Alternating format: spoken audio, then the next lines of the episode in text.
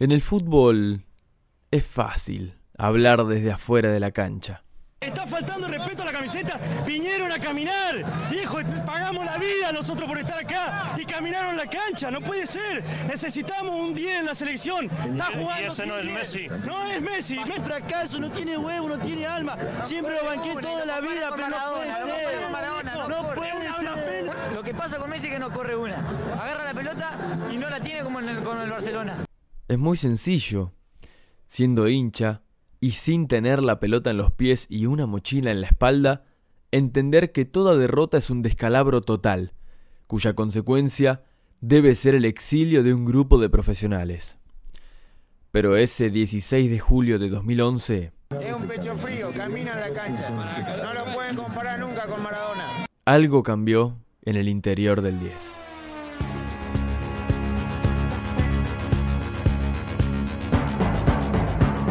Antes, durante y después. Mundial Brasil 2014.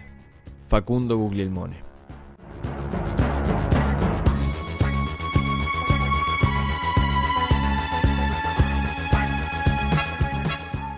La selección argentina, luego de la eliminación en manos de Uruguay en la Copa América 2011, acompañada de la reprobación general de su público, iniciaba un nuevo camino pensando en la Copa del Mundo a disputarse en Brasil. El Checho Batista abandonaría su cargo de entrenador y sería Alejandro Sabela quien tome las riendas de este lastimado equipo. Eh, había un consenso bastante generalizado en cuanto a los jugadores que estaban en la selección, o sea que puede haber variantes, sí, pero, pero, pero no muchas, pero lógicamente teniendo en cuenta de que es un trabajo que siempre que está a corto y, mediano y largo plazo, porque tenemos que hablar de que hay una Copa del Mundo, pero primero hay que clasificarse. Y para clasificar, o sea, si hablamos en la Copa del Mundo hay que ir pensando en jugadores que con respecto a la edad eh, se vayan haciendo, pero también hay una eliminatoria por delante que es la que nos da la posibilidad a ir a la Copa del Mundo y en una eliminatoria también lo que se necesita es experiencia, personalidad, entonces hay que eh, tener un poco de todo, ¿no? Pachorra Sabela llegaba a este momento tras consagrarse campeón local e internacional con Estudiantes de La Plata y ser reconocido por su buena labor en cuanto a la gestión de grupos. Con el objetivo y el ansia de llegar a Brasil 2014, las siempre competitivas eliminatorias sudamericanas no tardaron en empezar, y consigo un nuevo camino.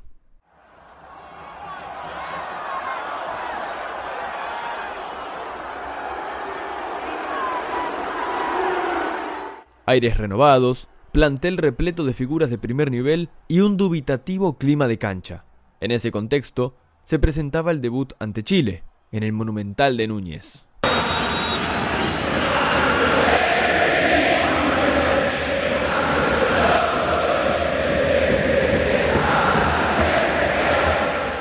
Intensidad pura, así arrancaba la selección. Rápidamente, en el amanecer del partido, Gonzalo Higuaín rompía el cero en el marcador. Los dirigidos por Sabela hicieron pesar su jerarquía durante todo el clásico trasandino, dejando sin chance alguna a Chile de llevarse un punto para su país. Un tanto de Messi y dos más del Pipa, para cosechar su triplete, despacharon al equipo de Borghi, el cual, a pesar de haber descontado, cayó rotundamente por 4 a 1 ante el equipo argentino.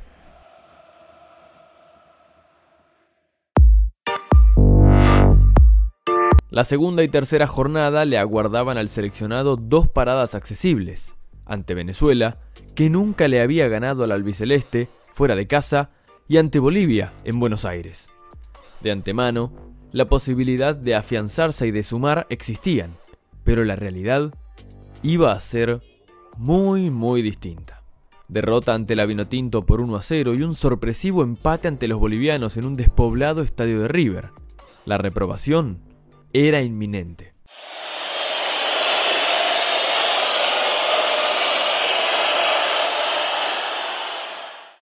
Era un arranque repleto de dudas y cuestionamientos. En el ambiente ya se empezaba a especular sobre el famoso grupo de amigos de Messi, que si no juegan como en Europa, que si les pesa la camiseta, que si no quieren jugar acá, que si no tienen huevos. Claro, los hinchas querían ver al Messi modelo Barcelona, pero aún no llegaba. yo lo discuto. Al Kun lo discuto y no lo quiero más en la selección argentina. A Di María le doy un descanso largo, largo, largo. Zabaleta, otro descanso largo.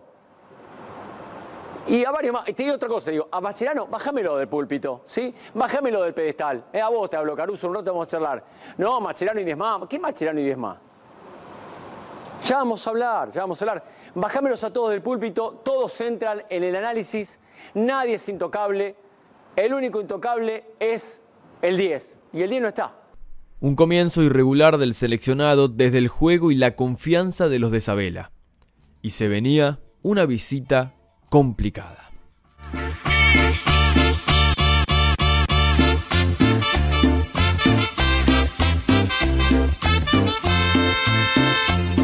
Barranquilla, tierra de talentosos. Por la cuarta fecha, Argentina tendría un cruce caliente ante los cafeteros, con la obligación de ganar sí o sí para no hundirse en la tabla.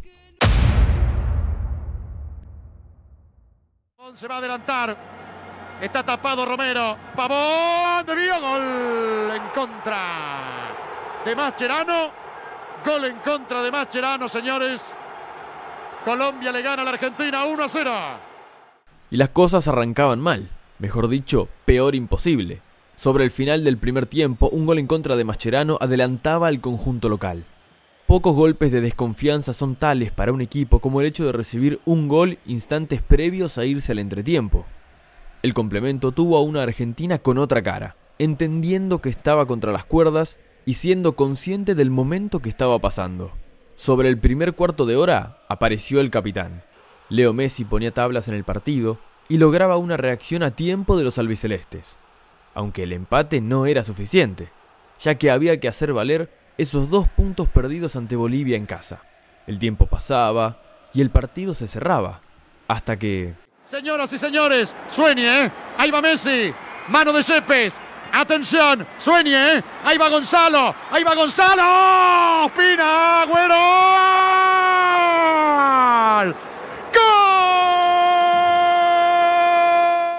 Argentina se traía tres puntos de oro, que no solo eran una victoria, sino que se convertía, además, en un punto de partida. Se olfateaba este contraataque peligroso. Señoras y señores, la Argentina y el milagro. Aquí en Barranquilla pone con Agüero. La Argentina 2, Colombia 1. Sergio el Kun lo hizo.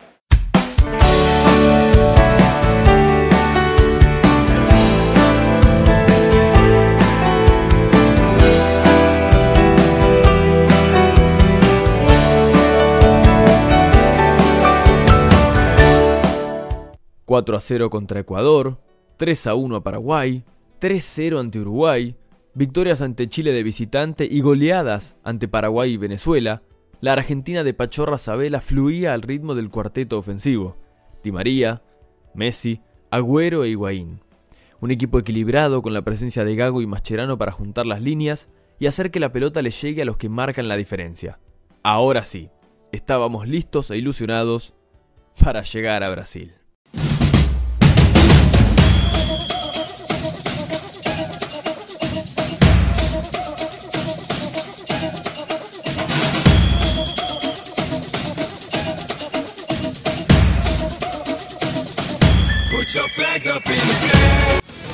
El grupo F tiene al albiceleste Argentina, a Bosnia, a Irán y a Nigeria. Un grupo relativamente accesible. De igual manera, ojo, nunca hay que confiarse en los mundiales.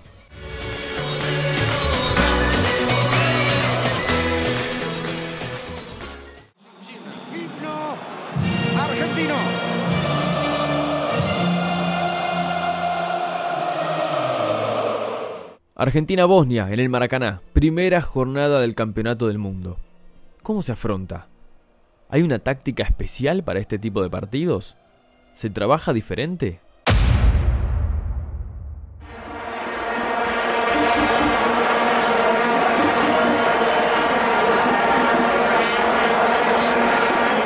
Isabela sorprendía. Línea de cinco defensores, Romero, Zabaleta, Campañaro, Fede Fernández, Garay y Rojo. En el medio, Mascherano, Maxi Rodríguez y Di María de internos. Messi y Agüero, los puntas. Del otro lado, el típico equipo mezquino de fase de grupos, sin tantas figuras, pero con un alma de competidor nato. Por supuesto que cada arranque de torneo es un nuevo comienzo, pero en este caso Argentina no parecía la misma que en las eliminatorias. Un conjunto más conservador, buscando atacar a su rival pero sin quedar desprotegido por la espalda. A pesar de que el partido era cerrado, Solo había que frotar la lámpara. Messi, el Pipa está habilitado. El Pipa, la pulga, la pulga, pegale, pegale, pegale, pegale, pegale, pegale, pegale, cantalo, cantalo, cantalo, cantalo, cantalo, cantalo, cantalo, cantalo, cantalo, cantalo, cantalo, cantalo, cantalo, cantalo. Nunca falla. El mago se hizo desear, pero salió. Era el segundo gol de Leo en mundiales y el primero en el partido para abrir la lata. Lo bien que vendría uno por arriba, viene el centro.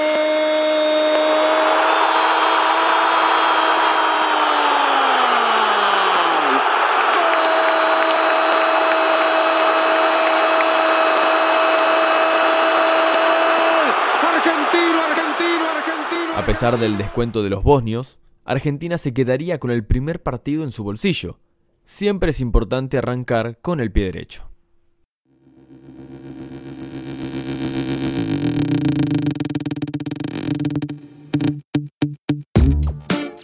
Segunda fecha de fase de grupos. Un rival diferente, pero con matices similares. Irán, un equipo aguerrido, fuerte, peleador, sin tantas figuras, pero con un plan claro.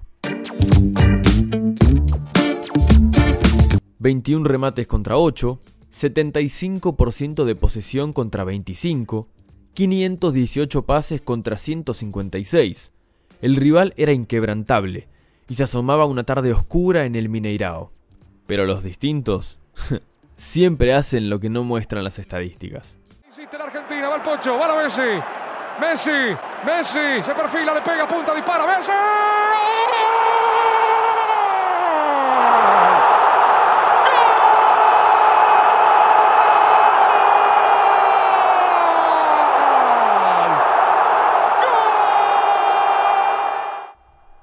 ¡Qué animal! Argentina se lo llevaba. Lograba un triunfazo para obtener su segunda victoria y el boleto hacia los octavos de final. Nuevamente, una vez más, obra y arte de Messi, quien parecía tener su Copa del Mundo. Quizá en uno de los peores partidos de Lionel apareció el mejor jugador del mundo para mostrar la Vamos, gente, vamos a mostrar un pasito, eh. No dejemos de esta oportunidad, eh. Dale que estamos ahí. Vamos a salir fuerte. La transición entre el segundo y el tercer partido suele dar lugar a la elaboración de algunas incógnitas puertas adentro. ¿Para qué estamos? ¿Podemos pelear? ¿Cuál es el objetivo? ¿Jugar los siete partidos? ¿No será mucho? ¿O estamos para campeonar?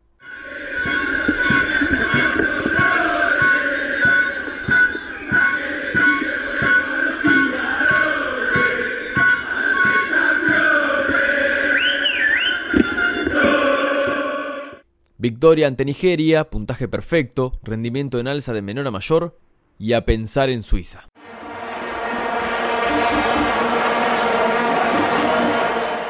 Arena de San Pablo, primero de julio.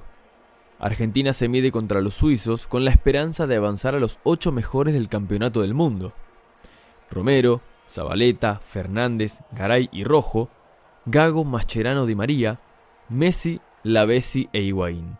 Era la segunda chance en octavos de final para esta camada luego de la apabullante victoria contra México, en esa instancia, en Sudáfrica 2010.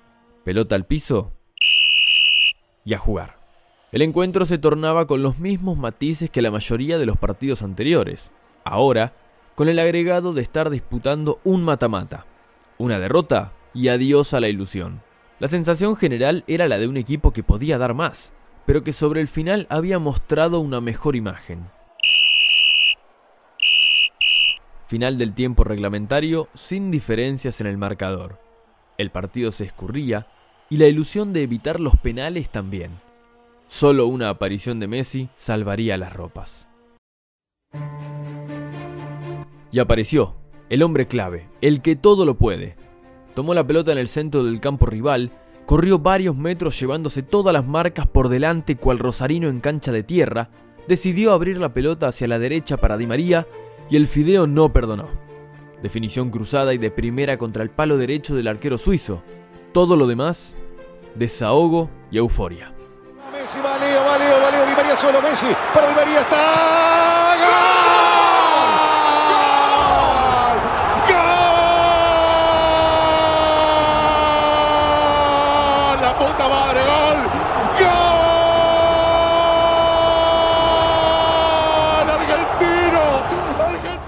Dentro de la lista de cosas menos importantes, la más importante siempre va a ser el fútbol. Y no hay sensación más linda que gritar un gol. De tu equipo, de tu jugador favorito o de tu país. Ese sentimiento compuesto por miles de condimentos no se compara con absolutamente nada. Y más aún cuando es sobre la hora previo a un ataque al corazón. La hora, juez. ¿Cuánto más querés jugar? Terminalo. Retumba en las tribunas. Suena el pitido del árbitro y ese freno en la línea del tiempo vuelve a la normalidad. Bélgica. Una selección que viene haciendo las cosas bien. Que cuenta con su mejor camada de futbolistas y que quiere dar el batacazo eliminando al envalentonado conjunto de Sabela. La realidad es que Argentina minimizó a Bélgica con un gran partido de sus intérpretes. Cuando el 9 y el 10 están inspirados, no hay con qué darle. Del otro lado, iba a estar Holanda. Trabado, disputado, dramático, vibrante. Así suelen ser los partidos en donde hay tanto en juego. Este no era la excepción. Cuando el partido se moría, Holanda pisó el acelerador. Aún así, un Salvador evitó la desgracia. Lo de Mascherano, el cruce de Mascherano, vale, vale un montón, señores. Cuando los talentosos están desconectados del partido, siempre tiene que haber un caudillo que salve las papas. Ese fue Mascherano, de un mundial impecable.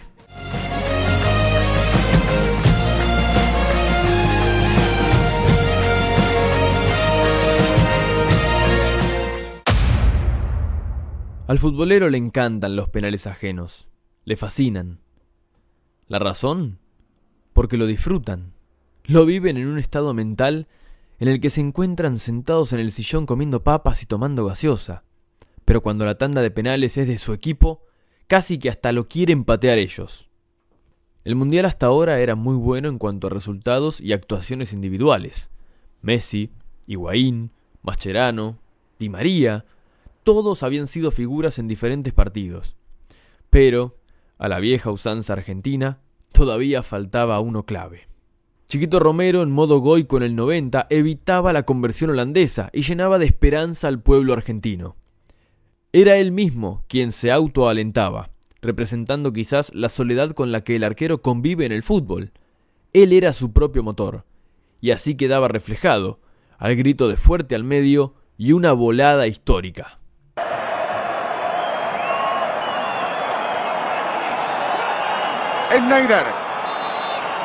Schneider. Schneider atacó Romero, que le gritaba fuerte al medio. Le gritaba fuerte al medio, atacó Romero. Atajó Romero, señores. Atajó Romero. El golero ya había hecho su trabajo. Mientras se aproximaba a patear la pelotita, parecía que el mundo se había detenido. Miles de países estaban en stand-by a la espera de saber cuál sería el equipo que enfrente a la Alemania del 7 a 1 a Brasil el 13 de julio en el Maracaná. Rodríguez. Rodríguez. Y no podía ser de otra manera.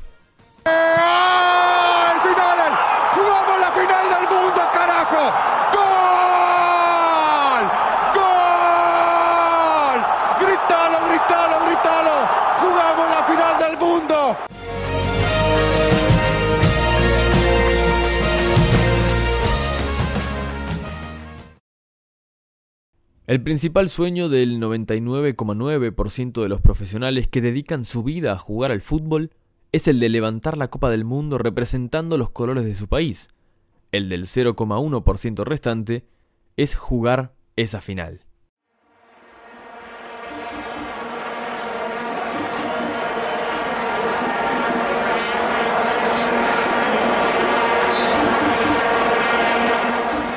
Estadio Maracaná, 13 de julio del 2014. La posibilidad de una tercera estrella bordada en el escudo de AFA era una realidad. Argentina y Alemania, en un nuevo episodio histórico, se iban a enfrentar en la final del mundo. No había lugar para la especulación. Era obtener la gloria o quedarse con las manos vacías. ¿Así es el dicho? ¿Realmente es así? El que pierde, ¿se queda con las manos vacías? Las situaciones eran de Argentina, local en pleno Maracaná. Miles y miles de argentinos dijeron presente en Brasil y se hicieron sentir. Los goles que no se hacen en un arco se sufren en el propio, dice el dicho. Hummels estaba habilitando a todo el mundo Boateng. Atención que el Pipa está habilitado. Higuaín, Higuaín, Higuaín, Higuaín, Higuaín, Higuaín. Ay, ay, ay, ay, ay, ay. Poco nombramos a Messi hasta el momento. Un partido, seis puntos del capitán que continuaba tratando de hacer las suyas. Aquel Messi del Barcelona que la hinchada exigía en 2011 se había visto en el transcurso de la Copa del Mundo. Lo cierto es que, en la final, no había tenido tantas chances de gol, excepto una. La metió para Messi, está habilitado. Ahí va Messi. Señoras y señores, saque de arco para Alemania. Ay, ay, ay, qué cerca estuvo. Vamos Argentina, que se puede, saque de arco. Más de 110 minutos de juego. El partido había entrado en una meseta en todos los sentidos. Dos minutos después, una volea a pierna izquierda significaría un recuerdo imborrable para todos y cada uno de los argentinos. Mental, física y futbolísticamente consecuencia del peso del mismo. Corre Mascherano. Jurle. Saca el centro. Getze. Señoras y señores. Fue caída para el seleccionado argentino, pero nada de manos vacías. Lo que antes, una derrota significaba esto, después, con el tiempo, significó esto.